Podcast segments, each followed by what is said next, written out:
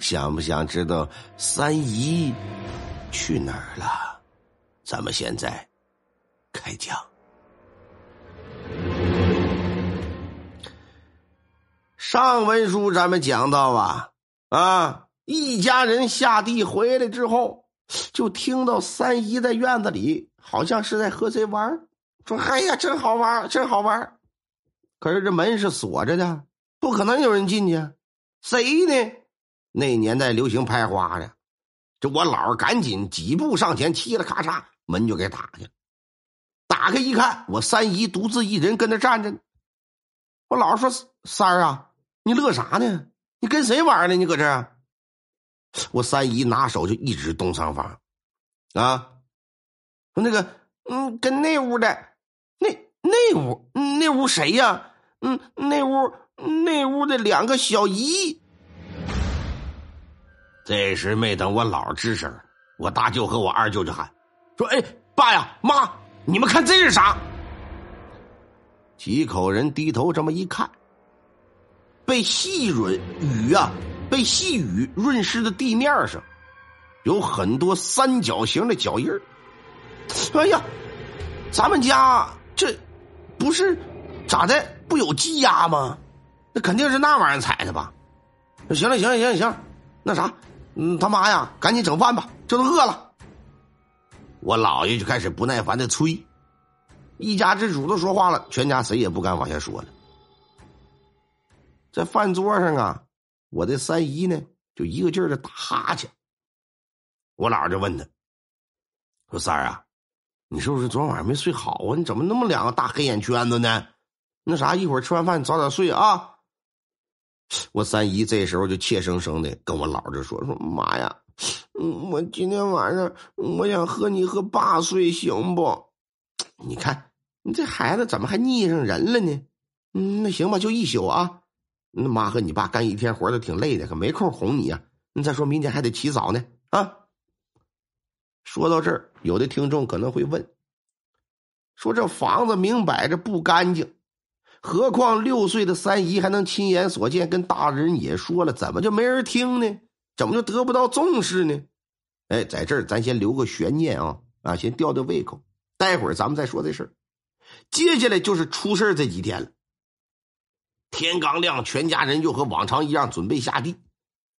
这时，平时蔫头耷拉脑袋，我二姨就跟我姥这商量说：“妈呀，那个今天别把小妹一人锁家了呗。”我二姨那年十岁，比我三姨大上四岁，但是这人呢，之前咱说过，性格懦弱、窝囊、胆小，但是他的心思比我大姨还要细。我大姨一天哪个大大咧咧的。二姨这几天就一直琢磨我三姨说的话，他认为妹妹没必要撒谎。另外，更重要的是什么呀？昨天傍晚，大伙在院子里发现那个脚印子，不像是鸭子弄的，也不像是鹅弄的，所以说他肯定我三姨可能是说的是真话，啊，可能是有点什么不为人知的东西。但是还没等我姥搭话呢。我姥爷在旁边就听见了，上去嗷嗷就一嗓子：“他妈扯淡！带他下地，他能干个球啊？还得个人看着他，别带了，不用带。”我二姨这素来平日里看我姥爷就像耗子见猫似的，我姥爷就把脸一板，腮帮子一嘟噜，给我二姨吓得一哆嗦。没办法，只好又把三姨独自一人锁家了。但是做梦也没料到啊，自己关门时看到的自己的这个小三儿，竟然是生平最后一次。且说当天，老爷他们收工回家，就再也没有见到我三姨，也没有像以前那样在院子里玩，也没有在屋子里。哎，说三儿啊，三儿，你搁哪屋呢？咋不出来呢？妈回来了啊！我姥一边喊一边就各个屋里找，结果俩屋翻来翻去，啥也没翻着，东西仓房也翻了，也没有。这回这全家人可就炸了毛了，前后院里屋外屋的开始翻，说三儿啊三儿，别藏猫了，别玩了，你搁哪呢？快点出来吧！犄角旮旯翻了个遍，愣是不见我三姨的影一个六岁孩子就这么凭空消失了。最后，我姥爷推断，可能是孩子调皮啊，出去玩野去了，也可能是被坏人翻墙进来给拍了花了。你不然不能活不见人，死不见尸啊！就是没找不着了。那时候你上哪报警去？谁给你找？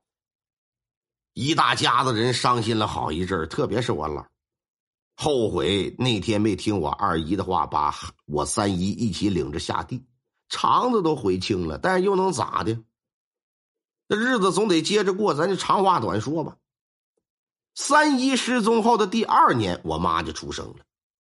原本是四妹的我妈，这就顶替我三姨那位置，变成老三了。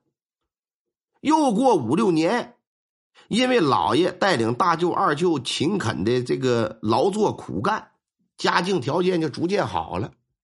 我姥爷就打算把这房子重新给翻盖一下。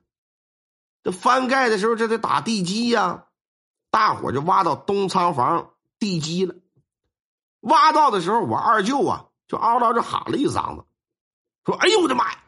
我说这什么玩意儿？硬邦邦的呢！我爸呀，你你看这底好像有东西啊！我瞅瞅，我瞅瞅，哎，是有个玩意儿哈，这他妈的什么玩意儿呢？”我说：“来来来来来，使把劲使把劲把它给我挖出来！”等费劲巴拉把那物件挖出来一看，大家伙可就傻了。摆在面前的是一口厚皮重底儿的大棺材。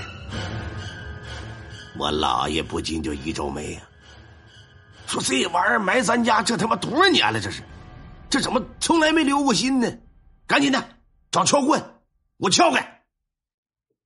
那时候，那人到了那个地步了，那得扒拉开吧，是吧？你都搁这埋都埋这么长时间了，我看看到底是怎么个事儿。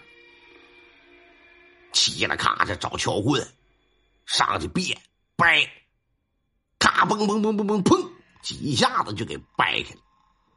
站在人群最前面的就是我姥爷。接着呢，是我大舅、二舅，还有一些帮忙干活的。我姥这会儿做饭做半道，一看这外头人这么吵吵，发生啥事也围过来看。棺材打开之后，里头是啥呢？尸体。准确的说呀，是遗骸。两个大的，一个小的，三个尸体。尽管年代久远，只剩下骨头了，但依稀能够辨认得出。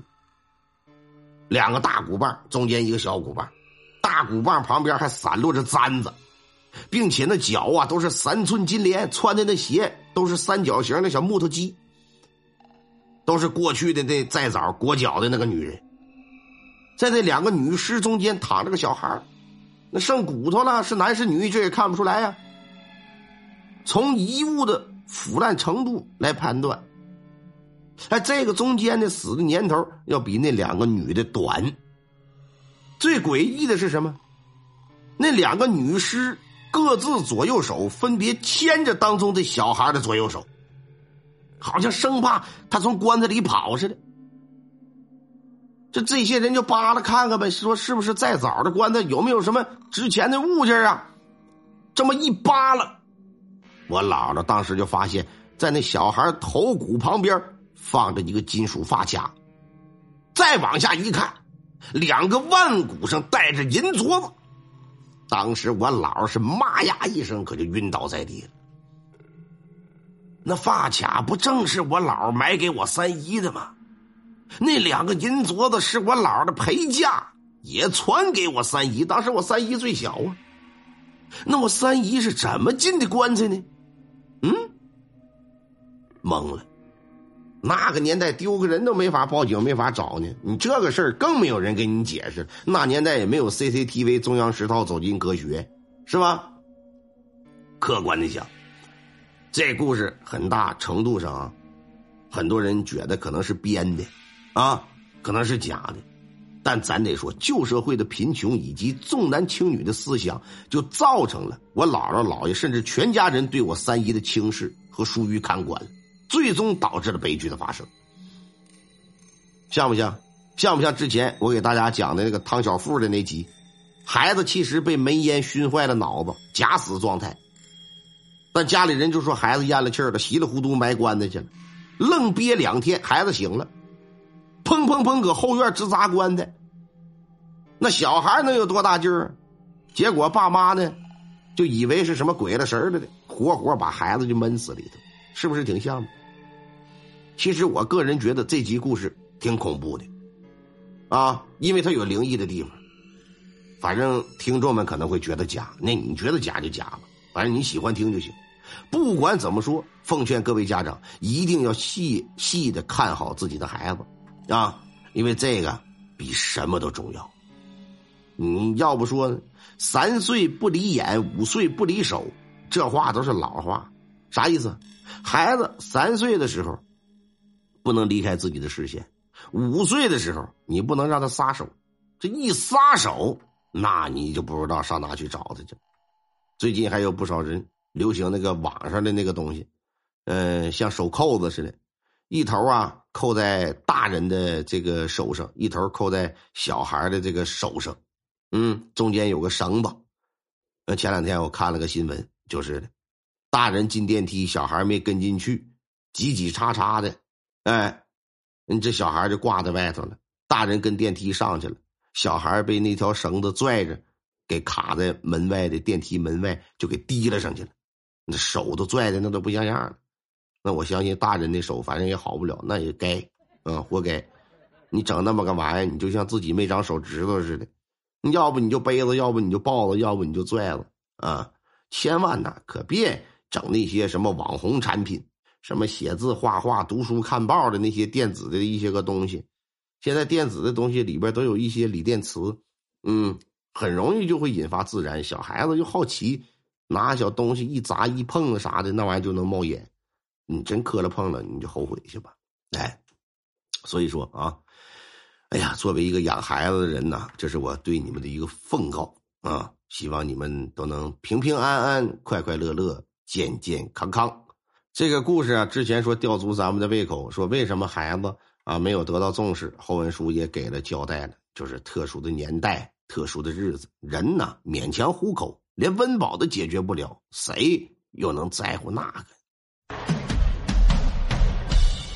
听众朋友们，本集播讲完毕，感谢您的收听。